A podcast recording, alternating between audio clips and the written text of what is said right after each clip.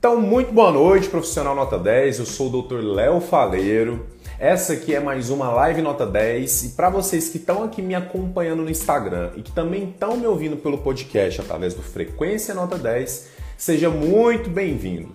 Hoje a gente vai estar tá falando sobre o transtorno de ansiedade generalizada na sua busca pelo sucesso e principalmente na vida do profissional nota 10. Então, para a gente começar, pessoal, eu gostaria de falar sobre o transtorno de ansiedade e as suas prevalências e as suas frequências dentro da nossa sociedade, né? Primeiro eu vou trazer dados pré-pandemia para vocês. A prevalência do transtorno de ansiedade generalizada na população mundial, aí em média numa duração de 12 meses na vida de uma pessoa, é mais ou menos de 3%. Então, aproximadamente 3% da população mundial apresenta sintomas que revelam um diagnóstico de transtorno de ansiedade generalizado. O risco do transtorno de ansiedade generalizada, do TAG, se desenvolver em alguém é em média de 9%. Então, o que quer dizer isso? Que quase 10% da população mundial, em algum momento, vai ter transtorno de ansiedade generalizada diagnosticado. Pessoal, é muita gente. Pensem aí na quantidade, nos bilhões de pessoas que temos no mundo. Pega 10% dessa população, né? Quanta gente vai estar tá aí sofrendo através dessa ansiedade frequente, recorrente e intensa. As mulheres têm duas vezes mais chance de desenvolver o transtorno de ansiedade generalizada. Isso é um dado muito importante, né? Até pela colocação da mulher na sociedade, principalmente através da sua profissão. As mulheres ocupam muitas funções, além da vida profissional, tem aí a vida dos relacionamentos amorosos, dentro de casa, do cuidado com os filhos, e a gente sabe a pressão que as mulheres vivem para conseguirem desempenhar todas as funções que elas desejam, né? Então, o risco de vocês mulheres que estão aqui comigo, Marjorie, Selma, Fernanda, desenvolver transtorno de ansiedade generalizada é bem maior também, até pela demanda da própria da sociedade em cima da própria mulher, e também pelas questões culturais, por toda essa esses questionamentos aí que vocês já conhecem muito melhor que eu, né? Agora a gente vai pensar sobre dados da pandemia e agora que vem a, o, grande, o grande susto né, que a gente leva aqui dentro da pandemia. O Ministério da Saúde, em 2020, constatou, durante uma pesquisa no final do ano e durante a pandemia do Covid-21, que 86% das pessoas tinham sintomas que possibilitavam o diagnóstico de transtorno de ansiedade generalizada. Vocês acreditam nisso? Lockdown, isolamento social, desemprego, com certeza tudo isso foram fatores aí predisponentes para que a população, principalmente dentro da situação de pandemia, tivesse uma sintomatologia muito compatível com o transtorno de ansiedade generalizada. Agora a gente pensa, né, gente? Olha o impacto do Covid na vida das pessoas. Pré-pandemia, na média de 3% uma prevalência no mundo. No Brasil, provavelmente algo compatível, com 3 a 4%. Já em 2020, no contexto de pandemia, em 2020, no contexto da pandemia, a gente já tem uma prevalência de 86%, né? Então, muito alta, explosivo e falar do transtorno de ansiedade generalizada, principalmente no contexto pós-Covid, é fundamental e é, é muito importante que a gente discuta isso aqui, porque provavelmente, se você está aí com uma suspeita que você possa estar tá tendo esse diagnóstico, está tendo esses sintomas diariamente, pode ser também uma consequência ainda da pandemia, né? Dessa forma que a gente teve que lidar com a pandemia que ainda está tá aí presente nas nossas vidas, presente no nosso cotidiano, presente no nosso jeito de ser e de sentir. E o que, que é o TAG? O que, que é o transtorno de ansiedade generalizado? O transtorno de ansiedade generalizado, o famoso TAG, ele é uma doença crônica. É um transtorno do humor, é um transtorno da forma com que nós nos sentimos e ele é considerado uma doença crônica porque ele não tem cura ele funciona através dos períodos de remissão e períodos de crise, né? Então a pessoa ela faz o tratamento, consegue períodos em que fica bem, que toma os medicamentos e ali fica estável durante um tempo. Mas se a pessoa não se cuida, não faz psicoterapia, não faz exercícios físicos e não está ali atenta aos processos que a deixam preocupada, ansiosa, essas crises podem voltar e isso pode gerar uma dificuldade novamente.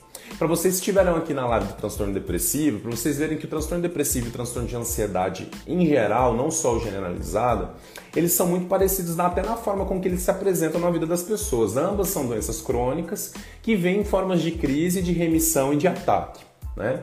Então, para você que tem um, trans, um diagnóstico, já teve um, um, diagnóstico de transtorno de ansiedade generalizada, já fez tratamento com psiquiatra, faz terapia para dar uma controlada na sua ansiedade, saiba que realmente é algo que você vai ter que ficar focado e saiba que é um tipo de doença, um tipo de alteração psiquiátrica que sempre vai estar precisando da sua manutenção, do seu olhar mais aprofundado, dos seus detalhes, da sua faxina cotidiana aí junto com a sua ansiedade.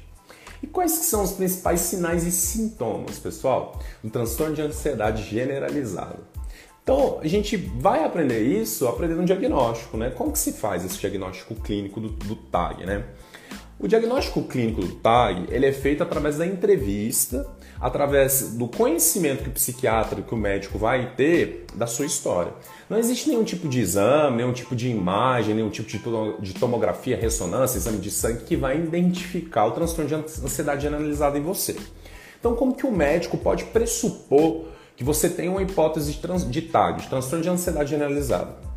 Principalmente através da presença de uma ansiedade, uma preocupação que vem de uma forma intensa e persistente, que você sente que tem dificuldade de fazer com que ela melhore no seu dia a dia, né? que você considera difícil de controlar e que ela vem numa intensidade, numa frequência que são claramente desproporcionais.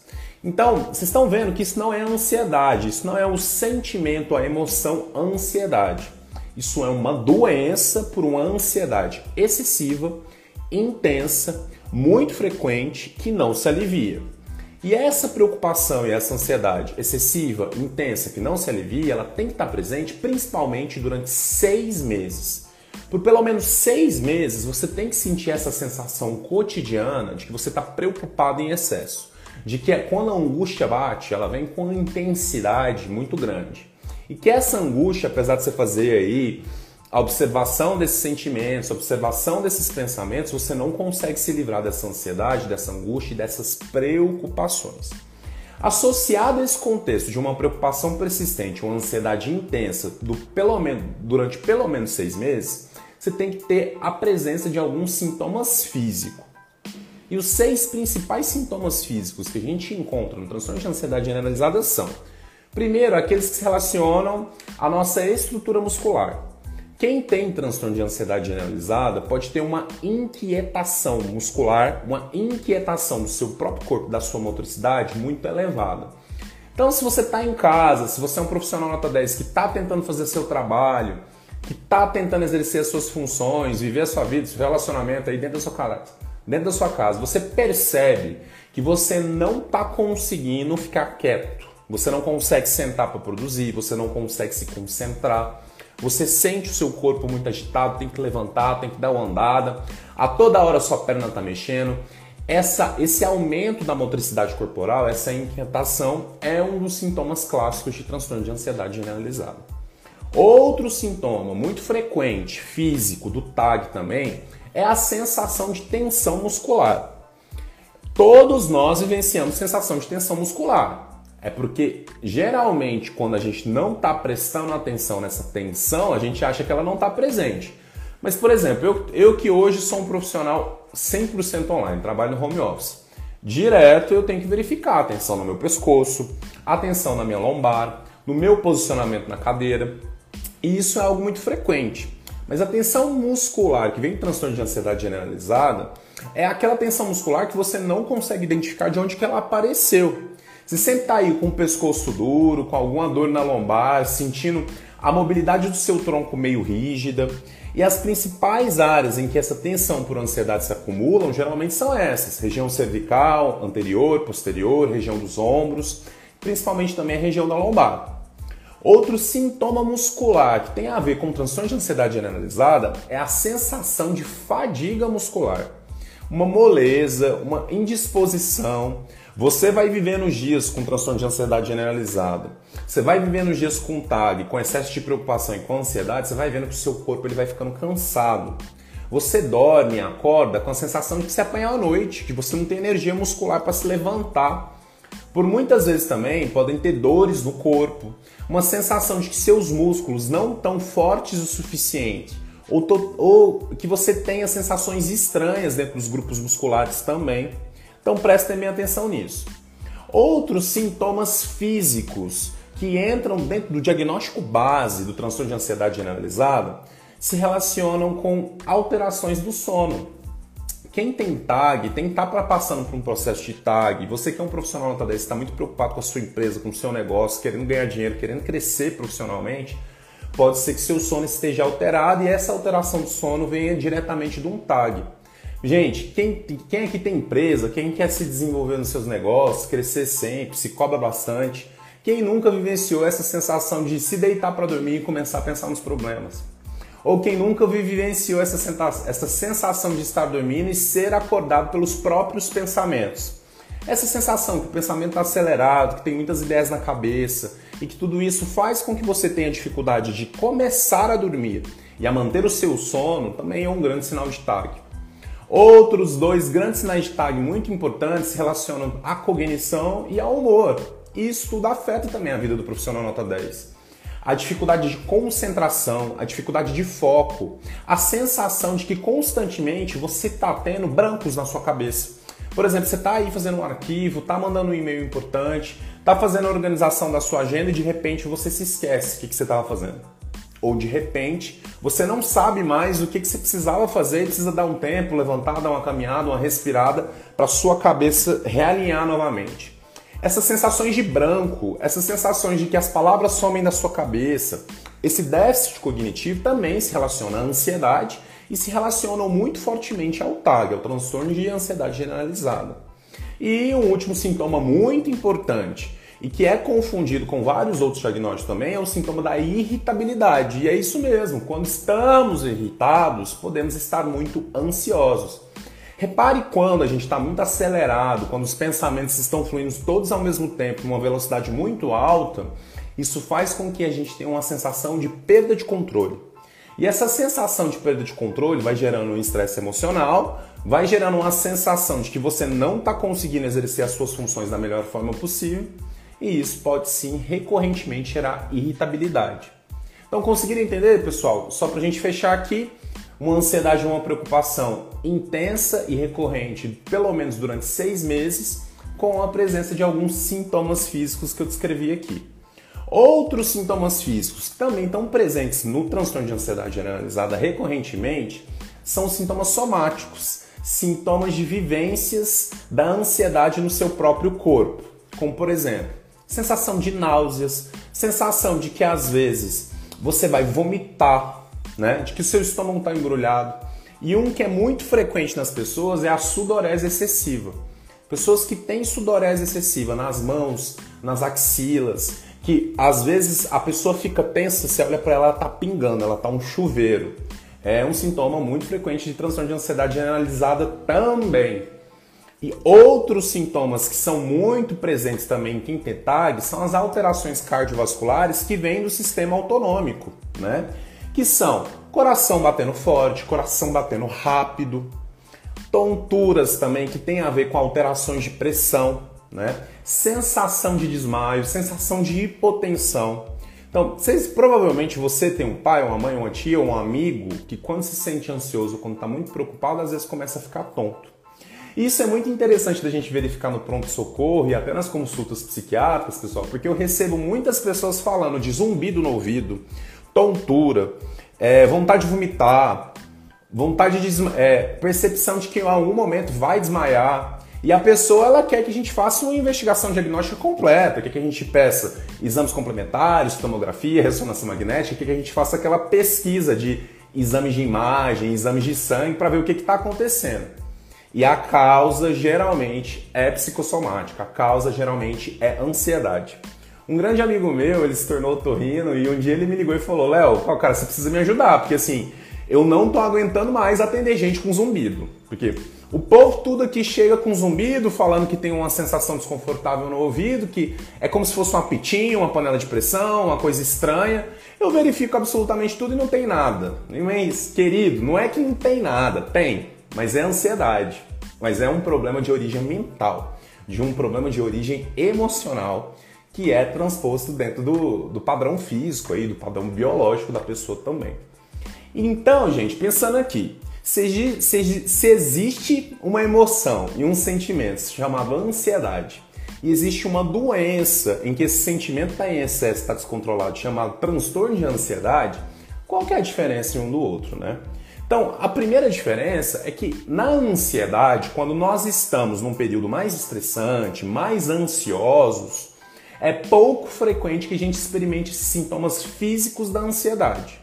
Então, quando a pessoa começa a ter coração batendo rápido, sensação de falta de ar, tonturas, náuseas, fadiga, irritabilidade, contratura muscular por ansiedade, é mais provável que já esteja instalado um transtorno de ansiedade generalizada.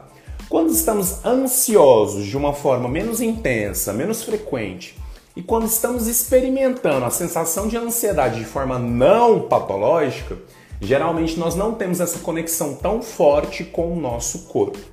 Segunda diferença, os prejuízos. A ansiedade, pessoal, ela é um recurso emocional ancestral que nós temos dentro do nosso cérebro primitivo. Nós nascemos e herdamos isso dos nossos ancestrais, de um cérebro primitivo que nos ajuda a dar sinais de alerta para que a gente fuja, corra e se afaste dos perigos. Então a ansiedade como sentimento, como emoção, é um sentimento adaptativo e um sentimento primitivo que vai estar tá aí com a gente. Só que essa ansiedade que é do nosso cérebro, que é natural do funcionamento do nosso corpo, ela não gera prejuízos para o nosso cotidiano. Quando nós estamos tendo contato com a ansiedade protetora, a gente não deixa de se relacionar, a gente não deixa de sair, a gente consegue trabalhar, a gente não deixa de produzir totalmente diferente de quem tem transtorno de ansiedade. Quem já tem o adoecimento da ansiedade, o transtorno de ansiedade, tem prejuízos globais dentro da sua vida. Então, às vezes, a pessoa fica tensa porque vai ter que pegar metrô, vai ter que pegar ônibus. Ou às vezes sai de casa já pressupondo que vai ser assaltada, que alguma coisa muito grave pode acontecer com ela na rua. E aí a pessoa para de sair. A pessoa que é um profissional nota 10, que é o público com que eu trabalho aqui, vai trabalhar, vai organizar sua empresa, organizar suas finanças e não consegue produzir, não consegue fazer aquilo que tem que fazer dentro do trabalho porque não consegue se concentrar. E começa a perceber que essa dificuldade na produtividade, que essa dificuldade de trabalhar como se trabalhava antes, de se organizar como se organizava antes, já não está acontecendo mais. Ou às vezes participa do, ambi do ambiente corporativo, participa do ambiente com né, os seus subordinados, como gerente, como organizador de alguma empresa e fica constantemente irritado com os colaboradores. Tudo isso são prejuízos que a ansiedade pode estar acarretando na vida dessa pessoa. Então, enquanto o transtorno gera prejuízos, a ansiedade, como mecanismo de defesa, não gera prejuízos. Outras duas diferenças também entre o adoecimento e a ansiedade que não é patológica é a intensidade e a duração. A ansiedade que está adaptada, ela vem como um sentimento como qualquer outro, diante de um estímulo, e ela passa. E ela vem numa intensidade muito mais regulada, muito mais adaptativa. Já o transtorno de ansiedade, o adoecimento, não ele, esse sentimento de ansiedade, ele perdura, ele fica dia após dia, ele parece que ele não tem alívio e ele vem com tônus, com intensidade muito grande em que a pessoa vivencia uma angústia muito forte. Então, tanto a ansiedade quanto a duração, tanto a intensidade quanto a duração da ansiedade são também formas de se, de se diferenciar a ansiedade não patológica da ansiedade patológica. E é claro, para a gente fechar aqui, a causa. Quem tem transtorno de ansiedade, profissional nota 10 que está começando a sofrer aí com esse adoecimento, ele sabe que ele está ansioso, ele sabe que ele está preocupado, ele sabe que ele não está raciocinando corretamente, porque ele está cheio de ideias na cabeça e o raciocínio dele não, não engata, não vai. Né? Ele está com dificuldade para dormir, ele está com dificuldade de ter relação sexual, ele não está conseguindo viver a vida dele normalmente mas ele não sabe o porquê. No transtorno de ansiedade generalizada, a causa geralmente ela não é tão clara. Quando nós ficamos ansiosos e preocupados por um motivo pontual, a gente sabe. Por exemplo, se você tem medo de altura e você vai atravessar uma ponte, como eu atravessei recentemente em Pirinópolis, uma ponte, pense que balança ali no interior de Goiás. Eu tenho medo de altura, o que aconteceu comigo? Fiquei ansioso, fiquei tenso, fiquei com medo. E eu conseguia identificar o estímulo que estava me deixando ansioso, que estava me deixando com medo. Então, a ansiedade que ela não é patológica, a gente consegue identificar com clareza qual que foi o estímulo, qual que foi o percursor daquele alerta que, o nosso, que a nossa cabeça, que o nosso corpo está nos dando. Já no adoecimento, não. A pessoa vive essa sensação constantemente e não consegue muito bem entender qual que é a causa específica ou pontual disso. Então, falando de causa, vamos puxar, vamos puxar aqui para as causas, né? Quais são as principais causas dos transtornos de ansiedade, do transtorno de ansiedade generalizado, TAG, pessoal? As causas, como absolutamente todas as doenças psiquiátricas, pessoal, são multifatoriais. E profissional nota 10 que está me ouvindo aqui, uma coisa você precisa ter o conhecimento, você precisa saber quem são seus familiares e como eles lidam com a ansiedade. Muitos profissionais nota 10 que me acompanham são empresários, fazem parte de famílias de empresários e têm as mesmas profissões dos pais, como médicos, advogados, engenheiros. E vocês têm que observar como que é o comportamento dos seus pais, dos seus familiares lidando com a ansiedade. Porque 30% do componente da, da predisposição para você desenvolver um transtorno de ansiedade generalizada é genético. Então, se você tem algum familiar próximo, pai, mãe, tio, tia, avó, avó, que tem essa dificuldade com a ansiedade, que é super ansioso, que tem que estar tá ali suando, passando mal, que já teve ataques de pânico, você tem uma chance aumentada em relação à população de também desenvolver esse transtorno. Outra causa neurobiológica é o aumento da amígdala. Algumas pessoas têm uma estrutura neurológica chamada amígdala um pouco maior e essa amígdala um pouco maior faz com que essas pessoas tenham sempre estímulos excitatórios para se sentirem preocupados, ansiosos e despertos. Mas espera lá, né, doutor Léo? Você está falando de amígdala aí como se eu fosse aí neurologista. Gente, então vamos lá.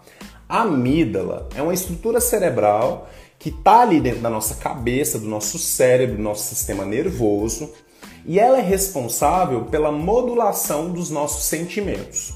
Então, por exemplo, um familiar seu morre, certo? Morreu. A amígdala interpreta esse estímulo e faz com que você se sinta triste. E diante da tristeza, a amígdala manda uma mensagem para que você se comporte como alguém que no momento está triste. Você chora, você fica cabisbaixo, você se encolhe, você não faz contato visual com as pessoas.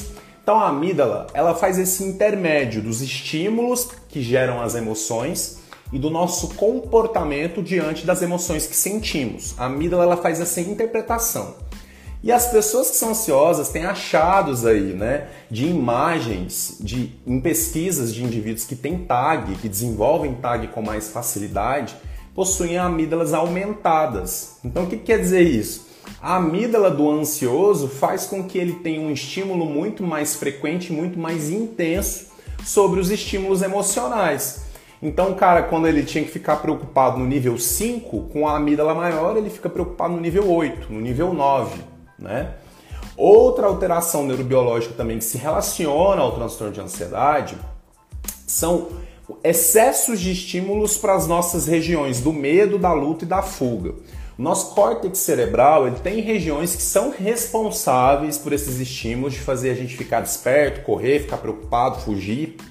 E as pessoas que são ansiosas também têm aumento de estímulos para essa região.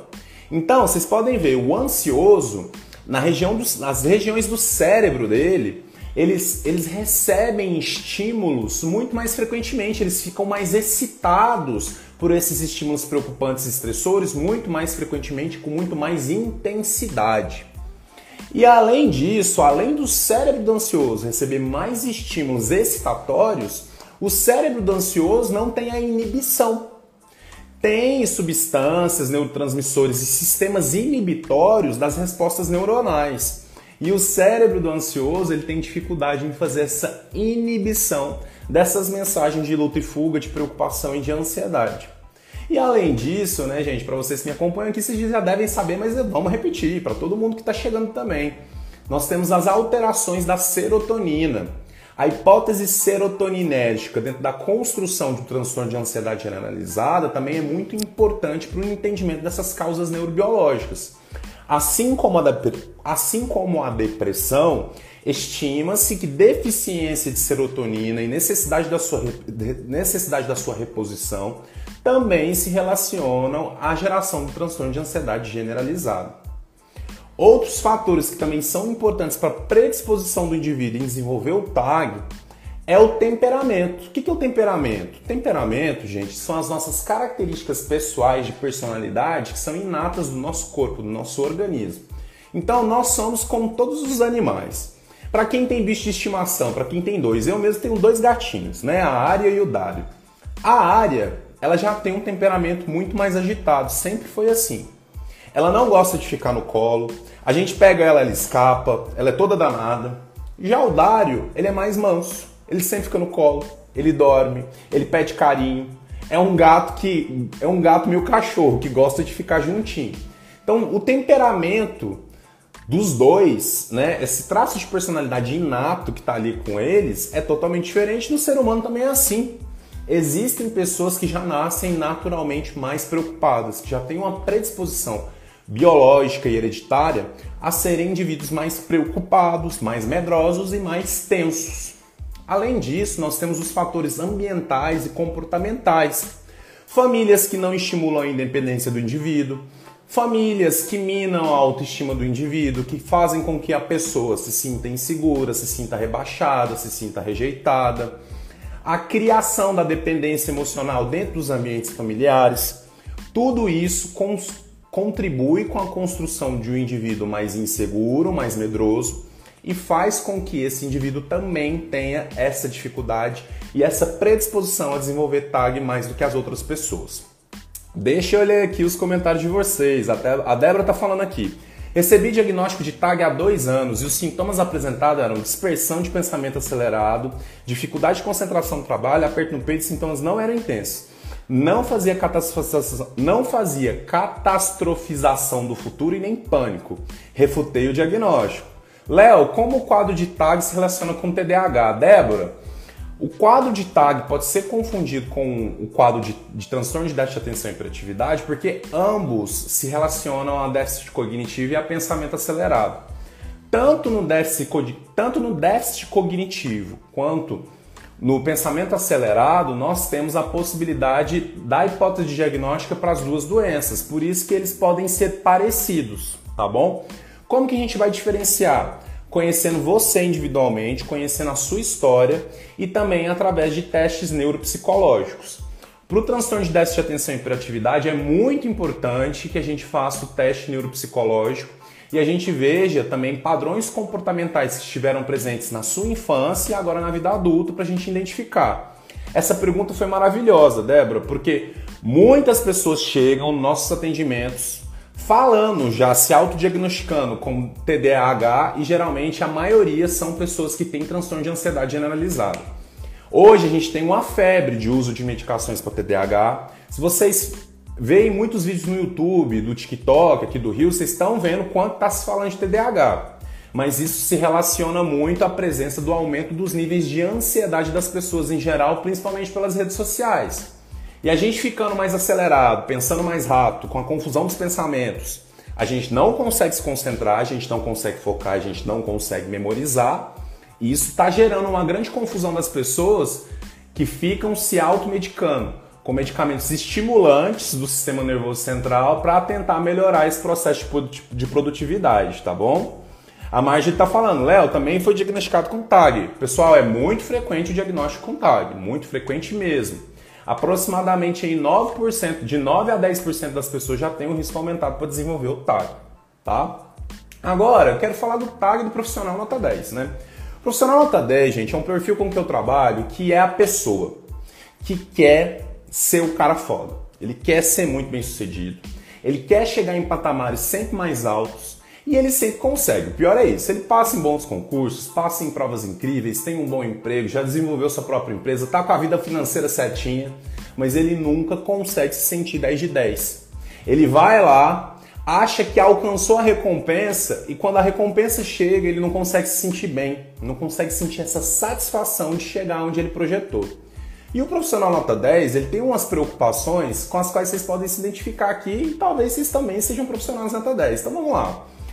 No tag, no profissional nota 10, na, na, vida prática do tag, né, do profissional nota 10, como que aparece aí na vida prática do profissional nota 10 o tag?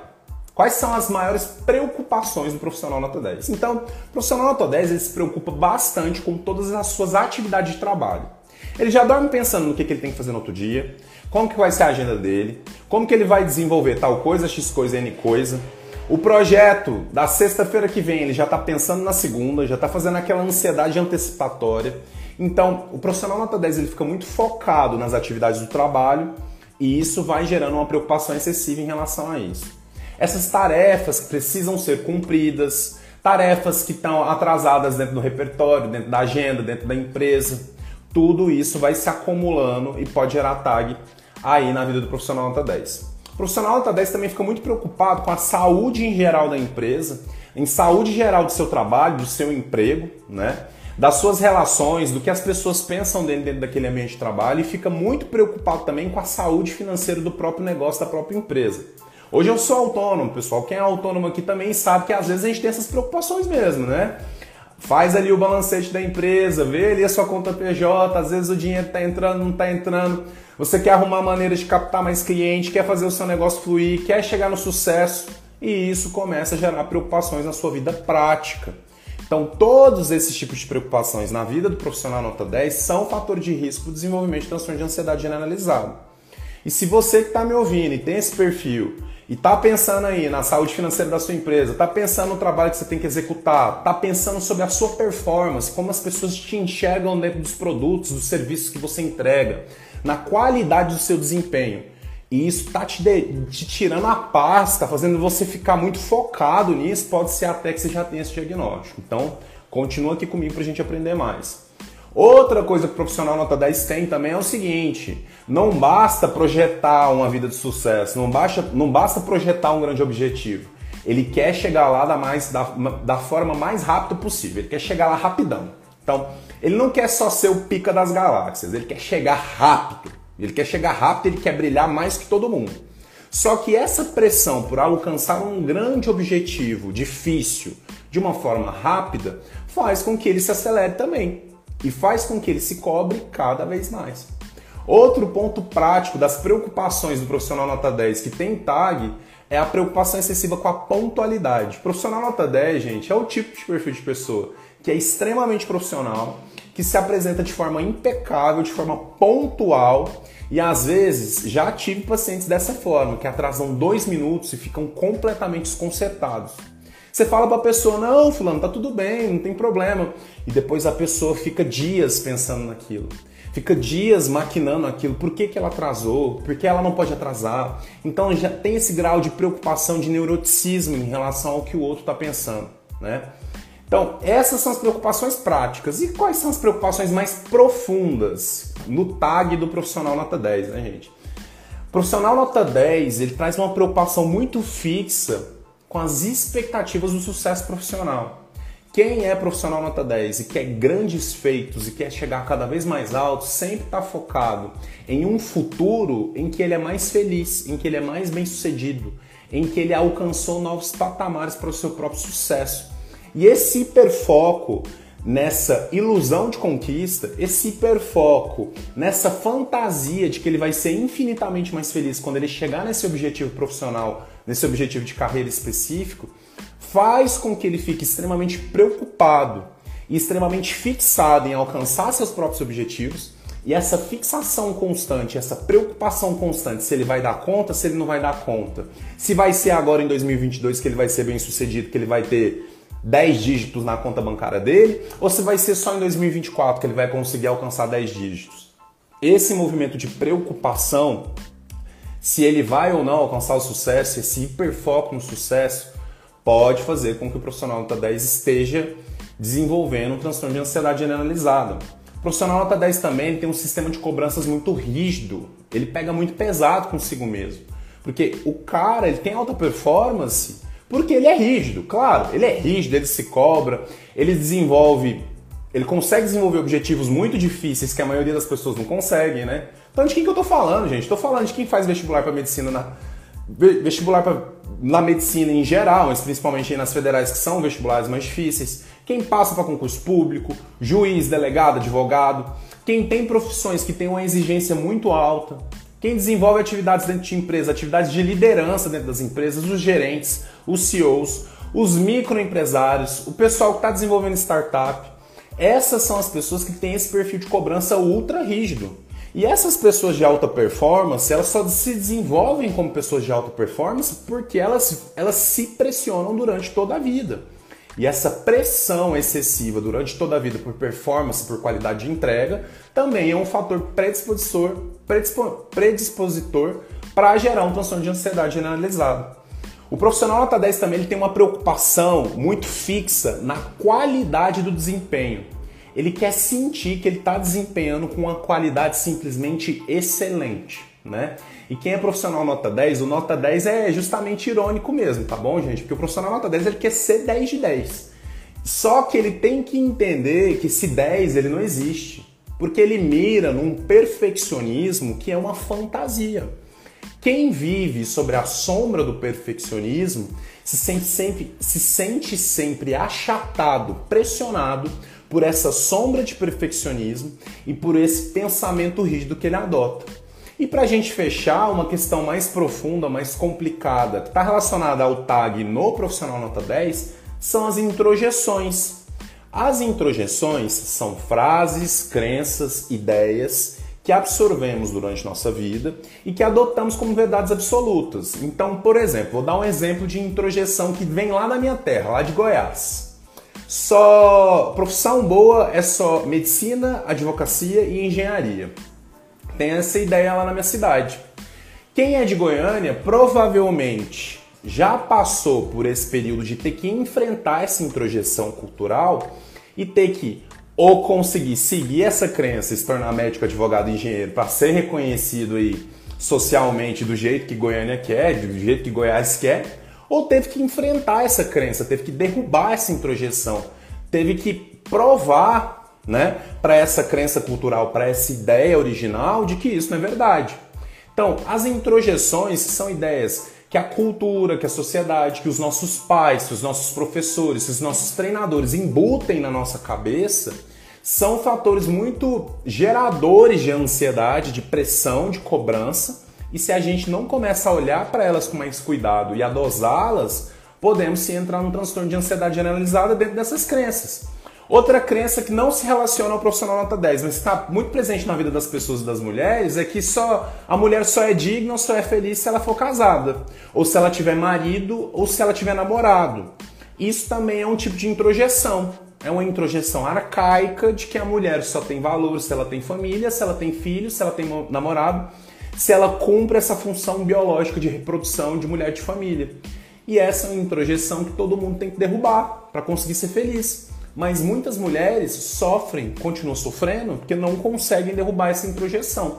Então cuidem das suas introjeções, principalmente os profissionais nota 10 estão aqui comigo, que eu já sei que a Débora também é uma. E avaliem como que isso está gerando impacto dentro da forma com que vocês se sentem, está deixando vocês ansiosos e preocupados em excesso, né? Deixa eu ler aqui o que vocês estão colocando no chat para mim. Sustentar esse lugar de profissional nota 10 o tempo todo resulta em adoecimento mental. Quando existe alta crítica cobrança excessiva, eu quero fugir disso. Isso mesmo, Débora. É isso que eu espero de você, hein? Tá? Inclusive, quem está aqui comigo, o objetivo é exatamente esse. Eu quero que todos vocês, profissionais nota 10 que me acompanham por aqui, se sintam 10 de 10. E que vocês entendam que o significado de valor de vocês não está na performance, não está na sua produtividade, não está nas suas noções de sucesso. Vocês importam, vocês têm valor porque vocês existem. E aos poucos a gente vai desconstruir tudo isso que gera sofrimento aqui na vida de vocês, aqui nos meus materiais e também aqui no Frequência Nota 10 meu podcast, tá bom? Vamos continuar aqui. Então, dentro de tudo isso que a gente conversou, quais são os prejuízos práticos da vida da pessoa e do profissional nota 10 que tem transtorno de ansiedade generalizada? Gente, esse aqui, coitado do profissional nota 10 que passa por isso, cara. Você, quando você está muito ansioso, quando você está muito acelerado, quando você não consegue raciocinar de uma maneira né, controlada, calma, quando está tudo muito acelerado, você perde a sua eficiência. Apesar de você estar tá pensando muito rápido, você não consegue produzir e fazer aquilo que você tem que fazer de uma forma veloz, de uma forma rápida. E olha a pira que se entra o profissional nota 10, porque tudo que ele quer é chegar no sucesso rápido. E tudo que a ansiedade, transtorno de ansiedade traz para ele é diminuição na produtividade, na velocidade da produtividade, né?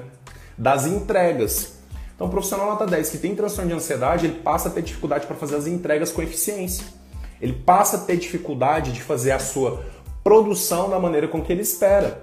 Por quê? Porque se diminui a capacidade de foco, a capacidade de concentração, a capacidade de memorização, né? E outra coisa muito importante do TAG, que vocês precisam entender também, é que o TAG, assim como, como todas as outras doenças psiquiátricas, elas sugam a energia da pessoa. Sugam porque a pessoa ela passa muito tempo tendo que lidar com aqueles sentimentos negativos de forma recorrente. Quem é muito preocupado, muito ansioso, quem está sempre pensando em situações negativas que podem ocorrer, ou quem está sempre tenso e preocupado, se desgasta bastante em ter que lidar com tudo isso, perde muita energia em ter que lidar com tudo isso.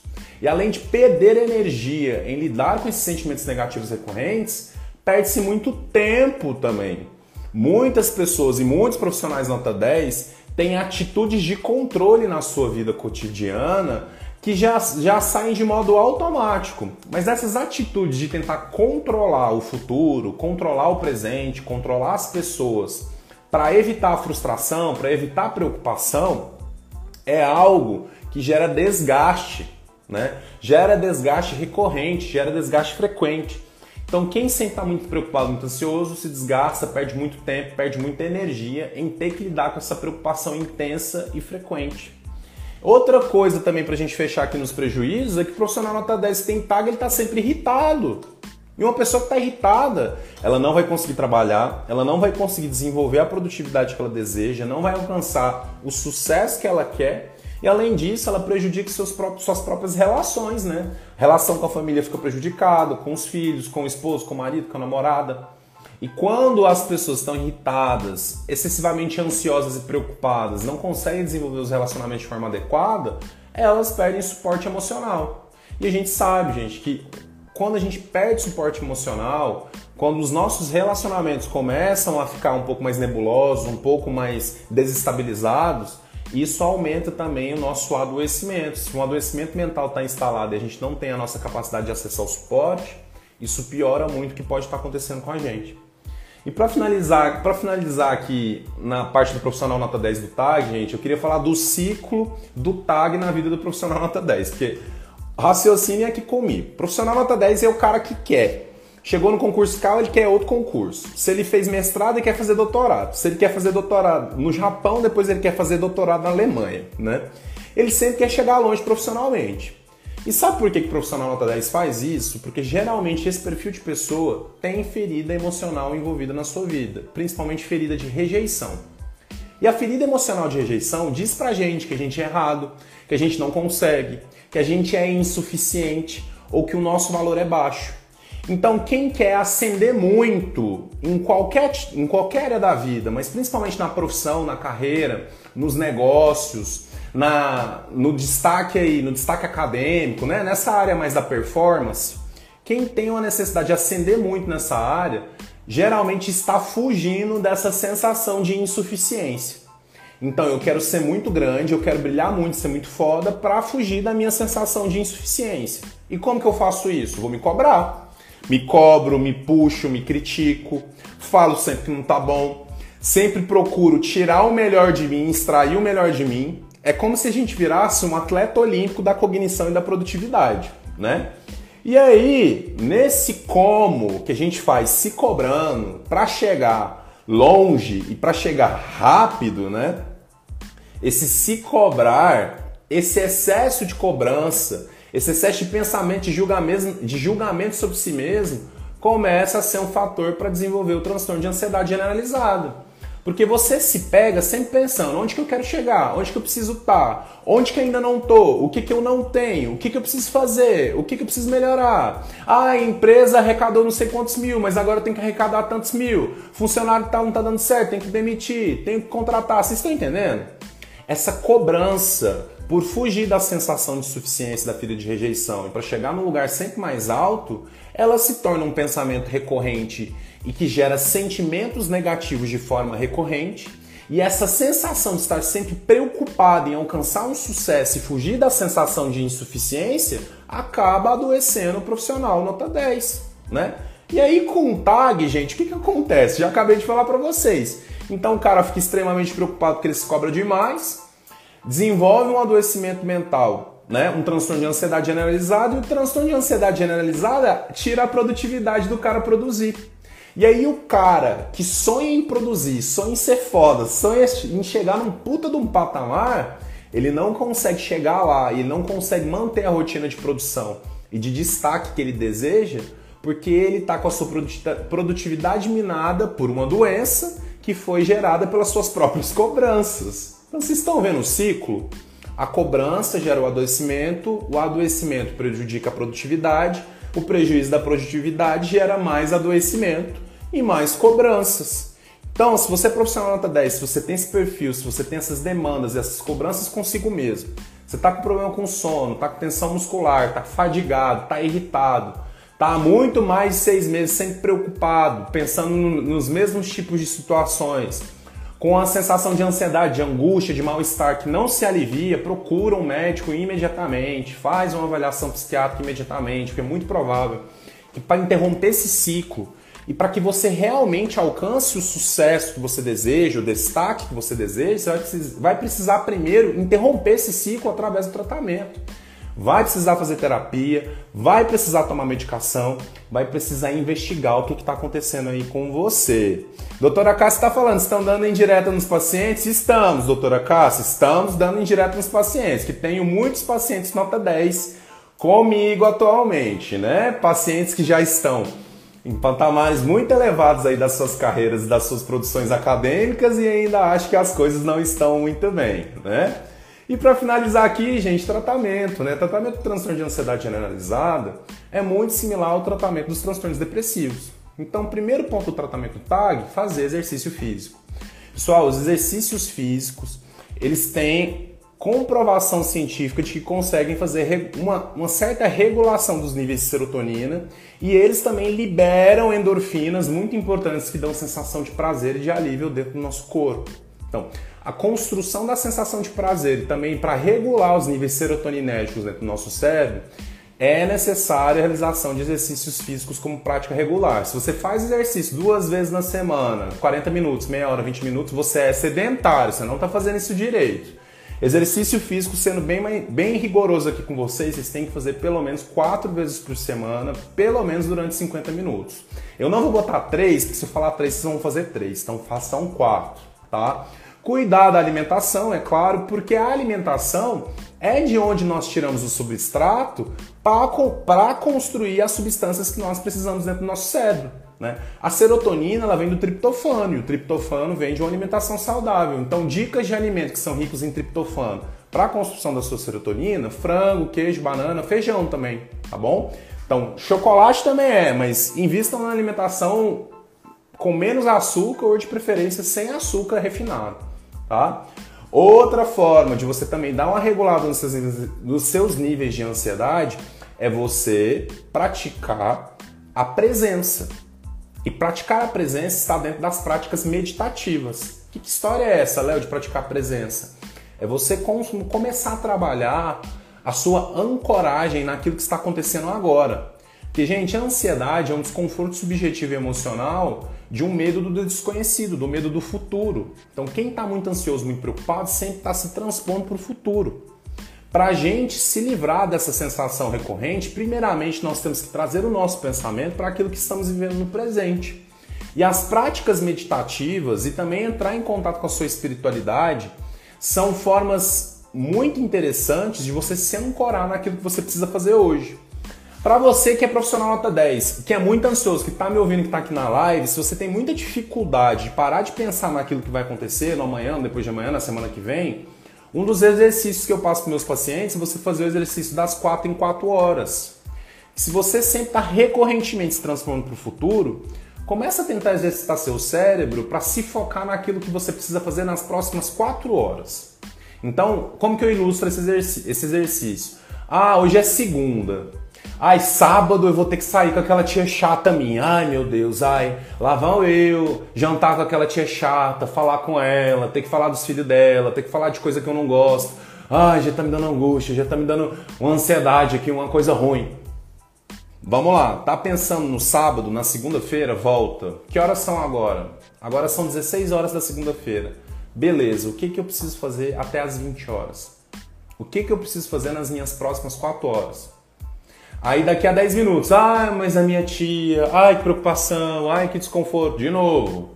Agora são 16 e 10. O que, eu preciso fazer nas próximas 4 horas? Ah, tenho que dar uma organizada aqui no, na minha agenda de trabalho, tenho que dar uma ligada para o RH, tenho que mexer com o financeiro da minha empresa. Então sempre tentem trazer os pensamentos para eventos próximos e eventos presentes, porque a ancoragem no presente faz com que a gente pare de ter desconforto em prospectar e ter medo daquilo que ainda não aconteceu, né? Para você que tem essa vida de empresário, de autônomo, de preocupação, de concurseiro, que está sempre pensando nesse objetivo final, tenta focar no processo, tenta fazer o seu processo ficar mais satisfatório. Se você não está sendo feliz no presente, buscando sucesso, é dificilmente você vai alcançar o sucesso. Até coloquei isso aqui na minha postagem nessa semana no Instagram. Se você acha que a felicidade está no sucesso, você já está com a chance de alcançar o seu sucesso diminuído. A sua felicidade está no seu presente e a busca, o buscar o sucesso precisa ser sustentável. Você precisa se sentir bem, você precisa se sentir 10 de 10 na busca do sucesso, tá? Então foquem no presente. Práticas meditativas, conectem com as suas espiritualidades e busquem ajuda também da psicoterapia, né, gente? Como que vocês vão entender o que se vocês estão senti se sentindo ansiosos, se você nem sabe como que a ansiedade se apresenta para você? Se você nem sabe se quando você está ansioso, você vomita, você fica tonto, ou você tem alteração de pressão, seu coração bate rápido. A maioria das pessoas que tem transtorno de ansiedade, transtorno de pânico, nos primeiros contatos com esses sentimentos, com essas percepções e sensações, as pessoas não fazem a mínima ideia do que está acontecendo. A maioria dos pacientes que chegam em psicoterapia não sabem nomear os seus sentimentos. As pessoas não sabem o que é tristeza, o que é ansiedade, o que é medo, o que é fadiga, o que é desesperança. Nós somos uma sociedade analfabeta em conhecimento emocional. E agora, gente, não é à toa que a terapia está explodindo, porque depois dessa pandemia, como eu citei aqui, a necessidade da sociedade de olhar para si mesma e começar a se curar mentalmente está aparecendo cada dia mais. O psicólogo, o psiquiatra, o médico da saúde mental, a, os médicos os profissionais de saúde da medicina integrativa vão ser cada vez mais valorizados, porque é isso que dá resultado real. Se você não está com a sua saúde em dia, se você não investe na sua saúde, se você não quer fazer terapia porque você não quer pagar, meu querido, realmente sucesso não vai se apresentar para você, não vai chegar, porque isso é um investimento em você. É um passo a passo, é um subir de escadas que você vai conquistar de uma maneira irreversível. Eu falo com meus pacientes de terapia, quando você vê, você nunca mais vai conseguir desver. Invistam em terapia. Ai, Léo, e o que a terapia faz pela minha vida? Porque eu não entendo que diabos que é terapia. Resumo, a terapia primeiramente vai possibilitar com que você tenha autoconhecimento. Após você passar num, por um processo de autoconhecimento para entender o que te incomoda, o que faz sentido, o que não faz sentido para você, para sua vida, para sua empresa, para o seu trabalho, para sua carreira, você vai começar a trabalhar junto com seu terapeuta formas de modificar os comportamentos e formas de mudar as perspectivas de visualização da sua realidade para que você construa uma existência mais saudável. Então você vai adquirir autoconhecimento, depois você vai trabalhar ferramentas, formas, exercícios e treinos mesmo para você conseguir mudar essas dificuldades e depois você vai alcançar a transformação que você deseja. mas vai precisar vencer essa resistência em fazer psicoterapia. E é claro, né, gente, fechando, não muito menos importante, muito importante, quem tem transtorno de ansiedade generalizada tem um diagnóstico médico, tem uma alteração neurobiológica, tem desequilíbrio de substâncias dentro do, do próprio cérebro, tem um perfil neurobiológico diferenciado que vai, ser, vai precisar ser cuidado com medicação. Ah, Léo, então se eu tenho TAG, eu vou ter que tomar medicação para sempre. Cada caso é um caso. Na maioria das pessoas, não. Porque, como eu disse, o TAG, transtorno de ansiedade generalizada, é uma doença crônica, não tem cura e funciona em processos de remissão e recidiva. Né?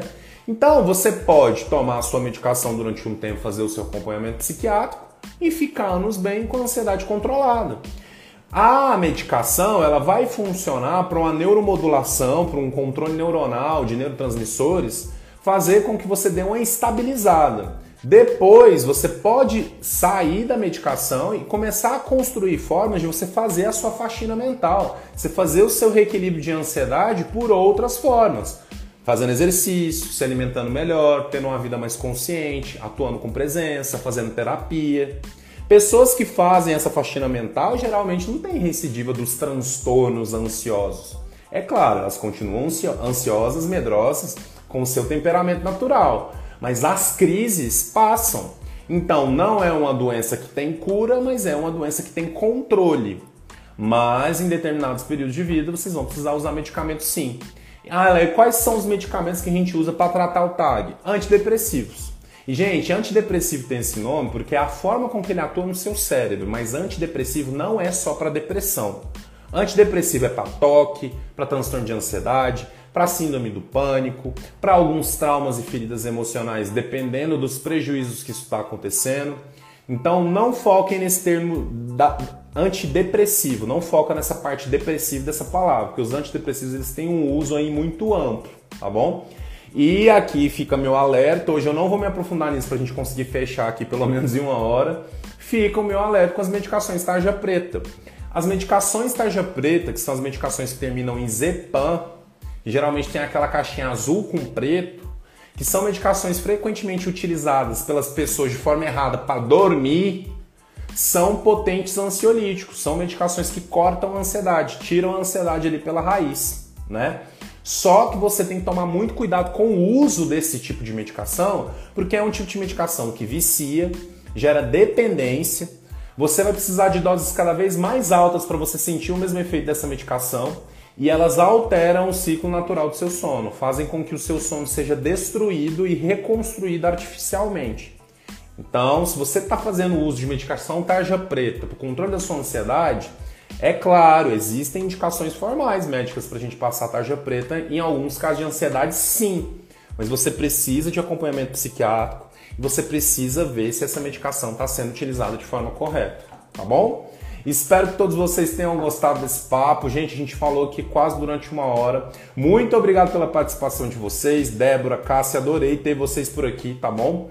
Se vocês chegaram aqui no finalzinho, não acompanharam a live toda, Todo esse áudio, toda essa discussão vai estar disponível no meu podcast amanhã, Frequência Nota 10. Me acompanhe nas principais redes de streaming de, de podcasts, tá? Eu tô lá na Amazon Prime, eu tô na, na Amazon Prime, não, desculpa, eu tô na Amazon Podcast, eu tô na, na Apple, estamos no, no Spotify e também os, os áudios dos meu, das minhas lives ficam disponíveis no YouTube também através do Speaker, tá bom? Prazer ter vocês por aqui, semana que vem a gente se vê e me mandem sugestões de temas que vocês querem saber pelas minhas redes sociais, tá bom? Beijão, uma ótima noite, um ótimo final de semana. Se divirtam, descansem, menos preocupação na vida de vocês. Beijão!